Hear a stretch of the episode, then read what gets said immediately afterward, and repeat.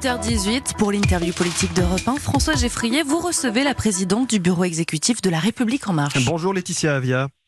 Bonjour. Merci d'être en direct ce dimanche matin sur Europe 1. Vous êtes député de Paris, euh, Paris qui subit la grève à la RATP, les métros, les RER, les bus depuis 46 jours. Le premier syndicat de cette entreprise appelle, sans vraiment le dire comme ça, à faire une pause dans la grève pour reprendre des forces et que le mouvement soit plus fort, notamment euh, vendredi prochain.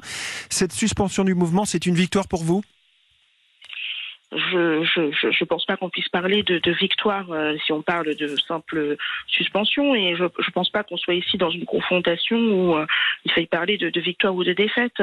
Moi, ce que je retiens, c'est qu'il y a euh, vraiment de l'épuisement de part et d'autre, hein, de la part de l'ensemble des, des, de nos concitoyens qui doivent se rendre au travail tous les jours et qui cherchent des solutions, marchent des heures parfois pour rejoindre leur lieu de travail, et puis les grévistes qui, qui doivent aussi pouvoir subvenir à leurs besoins. Donc moi j'en appelle à la reprise du dialogue social avant tout.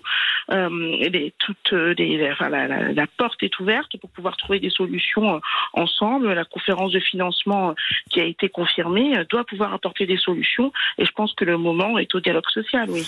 Il y a quand même un climat assez étrange, Laetitia Avia. Hier matin, un incendie qui semble volontaire à la brasserie La Rotonde à Paris. Il y a eu aussi quelques violences en fin de journée euh, autour de la mobilisation des, Gilets jaunes. Euh, Emmanuel Macron, euh, vendredi soir, qui est au théâtre, a été un petit peu chahuté. Est-ce que vous, à La République En Marche, dont vous êtes la présidente du bureau exécutif, vous voyez là ce qu'on appelle une gilet jaunisation du mouvement contre la réforme des retraites? Je ne sais pas si on peut parler des gilets jaunes, puisque euh, euh j'ai souvent dit euh, qu'est-ce qu'un gilet jaune? On a vu euh, que c'était un mouvement extrêmement protéiforme avec des personnes qui venaient le samedi assez radicalisées avec des, des, mouvements de violence, et dans le reste de la France, des personnes qui venaient plutôt porter vraiment avec une intime conviction un, un, une question sociale. Donc ça, ça c'est vraiment, je ne veux pas aller sur la question des gilets jaunes. En revanche, ce que je sais, c'est que euh, ce qu'on voit ces derniers temps, euh, c'est une radicalisation d'un mouvement de, de, de violence. Euh, ce sont des personnes qui sont euh, jusque boutistes, mais j'ai envie de dire quel, quel est l'objectif visé? Si c'est juste de renverser le gouvernement, c'est bien qu'on est dans des comportements qui sont antidémocratiques. Mais du côté des syndicats, ils veulent vois... tout simplement obtenir le retrait de la réforme. En tout cas, pour les contestataires, CGT, Force ouvrière, CFE, CGC. Mais quand on voit que euh, on amène des intrusions euh, chez d'autres syndicats tels que la CFDT, de, des tentatives d'intimidation, je suis désolée, mais c'est pas comme ça que fonctionne la démocratie aujourd'hui. Est-ce que, est-ce que je constate, ce que je déplore, c'est que côté responsable politique, il n'y a pas de condamnation unanime de ces comportements. Alors la question, c'est est-ce qu'on est dans une démocratie ou pas? Est-ce que notre démocratie est toujours représentative? Est-ce que euh, on laisse place à la violence? Ou est-ce que euh, on est dans un pays où le dialogue et euh, la, la, démocratie prime. Donc c'est là que chacun doit prendre ses responsabilités également. Laetitia Avia, vous portez depuis plusieurs mois une proposition de loi contre la haine sur Internet. Elle est de retour à l'Assemblée nationale, cette proposition. Il n'y a pas eu d'accord avec le Sénat. Euh, c'est notamment sur cette histoire d'obligation pour les plateformes, notamment Facebook, par exemple, de retirer en 24 heures des contenus litigieux qui leur sont euh, notifiés. Le Sénat pense que juridiquement, c'est pas très solide. Est-ce que ça ne risque pas d'être euh, retoqué par le Conseil constitutionnel? Donc, le texte euh, a été extrêmement travaillé et euh, moi j'ai été vraiment à l'écoute euh, à la fois du Conseil d'État parce que ce texte je l'ai soumis, à l'avis du Conseil d'État qui a qui a construit l'articulation de ce texte et également à l'écoute de euh, quelques commentaires constructifs qui ont pu être faits par le Sénat pour que le texte en seconde lecture soit extrêmement euh, solide. Mais là où il y a eu un vrai désaccord entre le Sénat et l'Assemblée nationale, c'est pas sur des questions juridiques, c'est sur des questions de principe et des question de courage.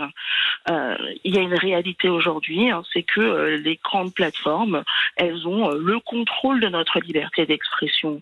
Elles sont sur ce qu'elles veulent, comme elles veulent, dans les délais qu'elles veulent. On sait bien que de la nudité, par exemple, ça va être très rapidement censuré sur une plateforme telle que Facebook, là où on a des insultes racistes, antisémites, homophobes, qui parfois se enfin, qu'on peut signaler en vain sur ces plateformes. Là, le contrôle sera effectivement plus large, il y aura plus de catégories recensées.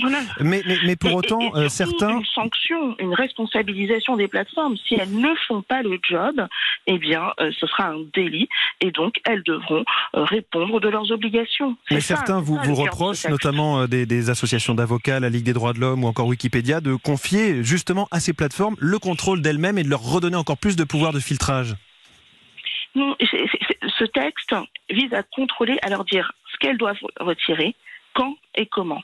Aujourd'hui, elles ont tous les pouvoirs. Et moi, je viens réaffirmer aussi de la souveraineté nationale, en disant que lorsqu'il s'agit de protéger nos droits fondamentaux, qu'il s'agisse de la liberté d'expression comme de la dignité humaine, eh bien, il faut euh, un contrôle aussi de euh, alors là c'est un contrôle du juge et un contrôle euh, du régulateur que sera le CSA. Hmm. Mais la réalité, c'est qu'aujourd'hui, ces plateformes, elles retirent déjà les contenus. Et vous, vous indiquez des organismes qui ont pu euh, euh, critiquer le texte. Je, je, tiens à dire tout de même hein, que, euh, bon, ça fait deux ans que je suis sur ce sujet, qu'il y a une véritable attente au sein de la société. J'ai encore réuni récemment de nombreuses associations de lutte contre les discriminations qui sont en soutien du texte. Il s'agit de la LICRA, SOS Racisme, SOS homophobie.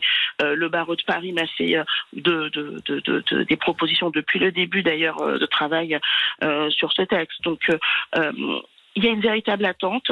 On voit le nombre de euh, l'augmentation du taux de suicide de nos jeunes euh, en raison du cyberharcèlement. Laetitia Le statu quo n'est pas une option. Je voudrais parler un tout petit peu des municipales. On a appris hier qu'une circulaire avait été envoyée par le ministre de l'Intérieur avec un impact sur la façon dont on recense les couleurs politiques des candidats aux municipales. Ça concerne les communes de moins de 9000 habitants. Ça fait quand même 96% des communes. Est-ce que le gouvernement veut éviter qu'on puisse faire des statistiques sur le score de chaque camp le soir des élections? C'est pas du tout le sujet. Vous savez, on a voté encore euh, récemment euh, un projet de loi euh, sur l'engagement et proximité où on a beaucoup parlé de l'engagement des, maires de plus petites villes. et, la, et la réalité, c'est que la couleur politique, c'est pas un sujet dans ces villes. On le sait très bien. Ce sont des sujet national. Euh, c'est un sujet qu'on retrouve dans des euh, dans des grandes villes. Moi, je suis députée de Paris et, et oui, euh, force est de est de constater que. Il y a une histoire d'équilibre de rapport de force au niveau global. C'est un indicateur politique de l'opinion à un moment T, ces municipales.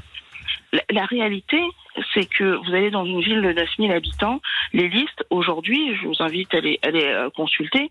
C'est pas euh, c'est pas une liste forcément une liste euh, LR, une liste socialiste.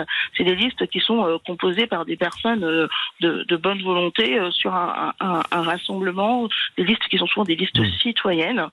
et pour pour engager, pour encourager l'engagement des personnes, eh bien oui, on sort de ces étiquettes-là. Laetitia le prisme partisan et pas forcément euh, la bonne lecture, y compris même dans des grandes villes comme Paris, puisqu'on peut le voir avec des candidatures que, que, nous nous portons par exemple sur des candidatures de rassemblement au-delà des étiquettes. La députée de Paris, Laetitia Avia, merci beaucoup d'avoir été sur Europe 1 ce matin et bonne journée à vous.